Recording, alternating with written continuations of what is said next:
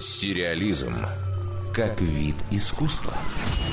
Итоги 69-й церемонии вручения премии Эмми удивили многих.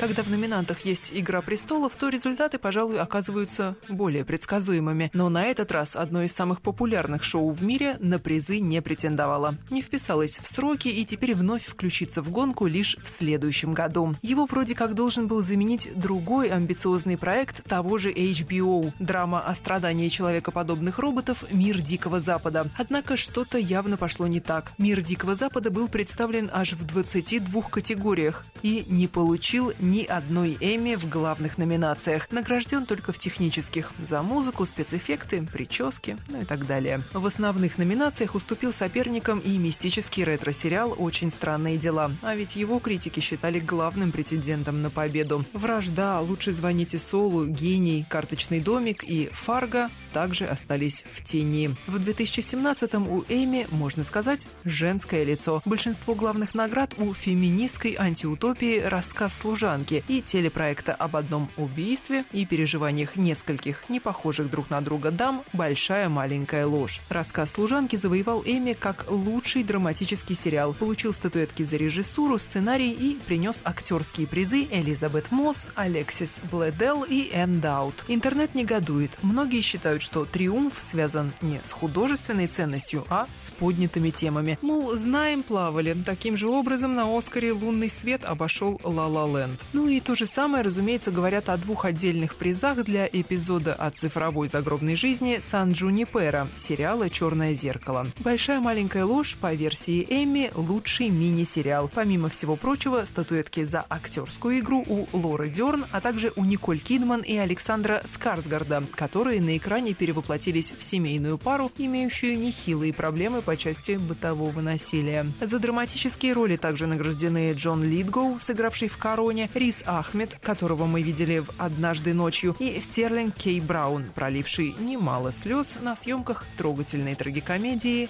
«Это мы». Дарья Никитина, Радио России «Культура». Сериализм.